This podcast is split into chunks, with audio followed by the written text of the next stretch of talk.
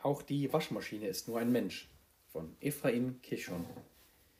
Eines Tages verlautbarte die beste Ehefrau von allen, dass wir eine neue Waschmaschine brauchten, da die alte, offenbar unter dem Einfluss des mörderischen Klimas, den Dienst aufgekündigt hatte. Geh hin, so sprach ich zu meinem Eheweib, geh hin, Liebling, und kaufe eine Waschmaschine. Aber wirklich nur eine und aus heimischer Produktion, so heimisch wie möglich. Die beste Ehefrau von allen ist zugleich eine der begabtesten Einkäuferinnen, die ich kenne.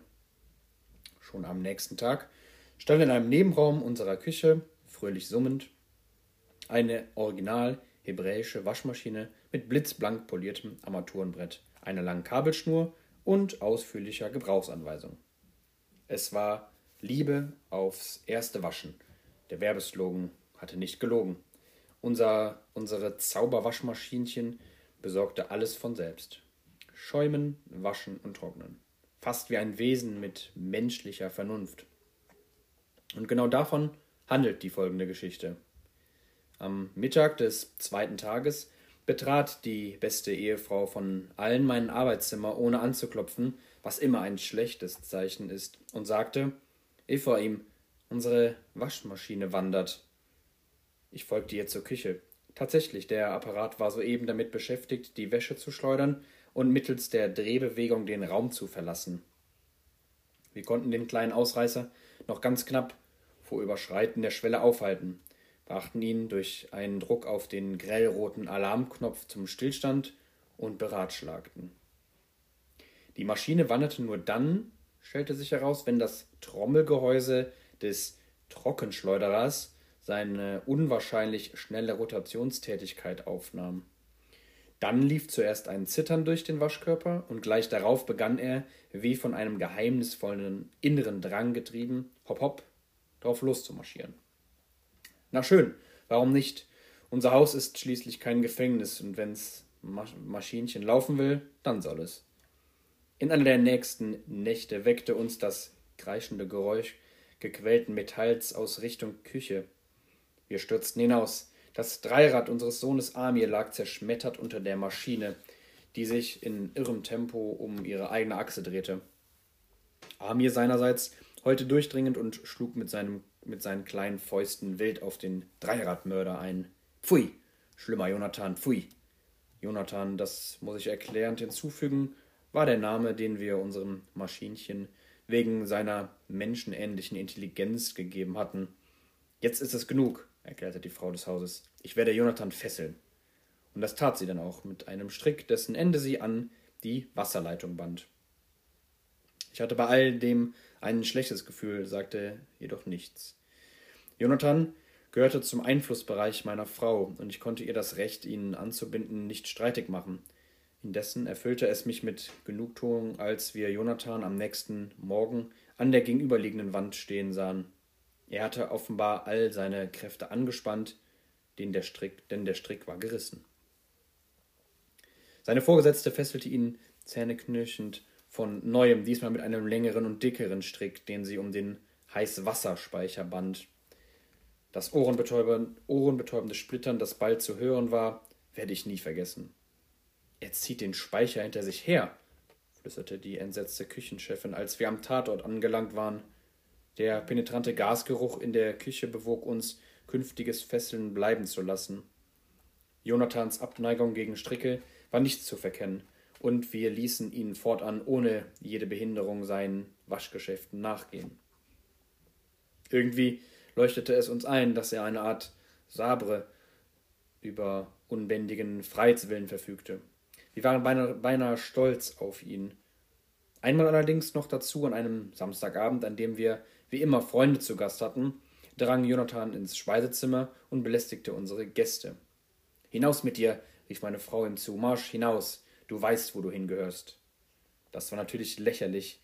Soweit reichte Jonathans Intelligenz nun wieder nicht, dass er die menschliche Sprache verstanden hätte. Jedenfalls schien es mir sicherer, ihn durch einen raschen Druck auf den Alarmknopf zum Stehen zu bringen, wo er stand. Als unsere Gäste gegangen waren, startete ich Jonathan, um ihn auf seinen Platz zurückzuführen. Aber er schien uns die schlechte Behandlung von vorhin übel zu nehmen und weigerte sich. Wir mussten ihn erst mit einigen Wäschestücken füttern, ehe er sich auf den Weg machte. Ami hatte allmählich Freundschaft mit ihm geschlossen, bestieg ihn bei jeder Gelegenheit und ritt auf ihm unter fröhlichem Hühot-Rufen durch Haus und Garten. Wir waren zufrieden. Jonathans Waschqualitäten blieben die alten. Es war wirklich ein ausgezeichneter Wäscher und gar nicht wählerisch in Bezug auf Waschpulver. Wir konnten uns nicht beklagen. Immerhin erschrak ich heftig, als ich eines Abends bei meiner Heimkehr Jonathan mit gewaltigen Drehsprüngen auf mich zukommen sah. Ein paar Minuten später und er hätte die Straße erreicht. Vielleicht, sagte träumerisch die beste Ehefrau von allen, nachdem ich ihn gebändigt hatte, vielleicht können wir ihn bald einmal auf den Markt schicken, wenn man ihm einen Einkaufszettel mitgibt.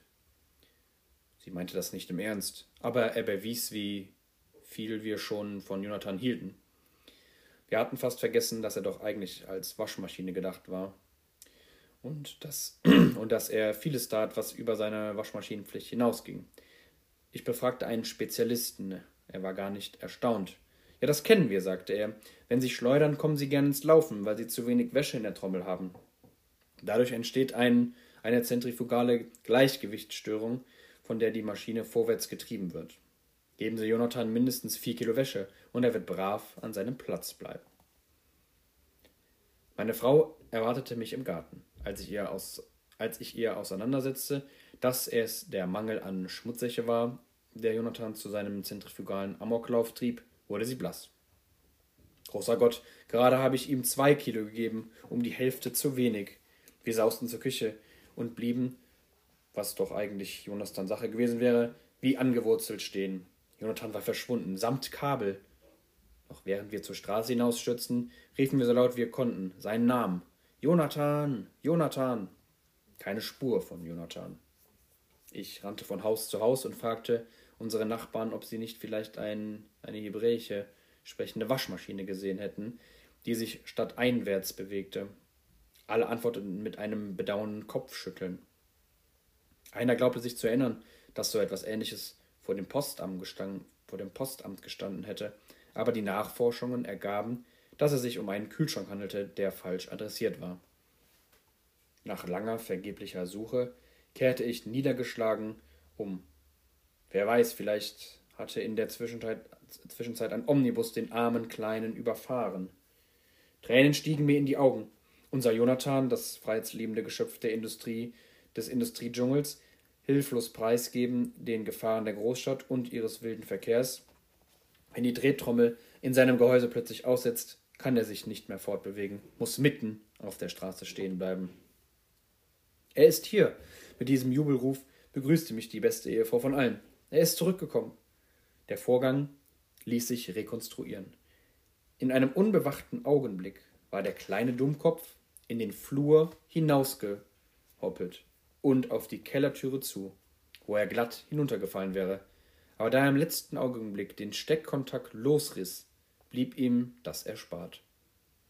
Wir dürfen ihn nie mehr vernachlässigen, entschied meine Frau. Zieh sofort deine Unterwäsche aus, alles. Seit diesem Tag wird Jonathan so lange vollgestopft, bis er mindestens viereinhalb Kilo in sich hat. Und damit kann er natürlich keine Ausflüge mehr machen. Er kann kaum noch atmen. Es kostet ihn merklich Mühe, seine zum Platzen gefüllte Trommel in Bewegung zu setzen. Armer Kerl, es ist eine Schande, was man ihm antut. Gestern hat's mir gereicht. Als ich allein im Haus war, schlich ich zu Jonathan und erleichterte ihn um gute zwei Kilo. Sofort begann er unternehmungslustig zu, zu zucken und nach, ein, nach einer kleinen Weile begab er sich, noch ein wenig ungelenkt hüpfend, zu der hübschen italienischen Waschmaschine im gegenüberliegenden Haus, mit männlichem, tatenlustigem Brummen und Rumpeln, wie in der guten alten Zeit. Geh, Jonathan. Ich streichelte seine Hüfte. Geh. Er ist eben zur Freiheit geboren.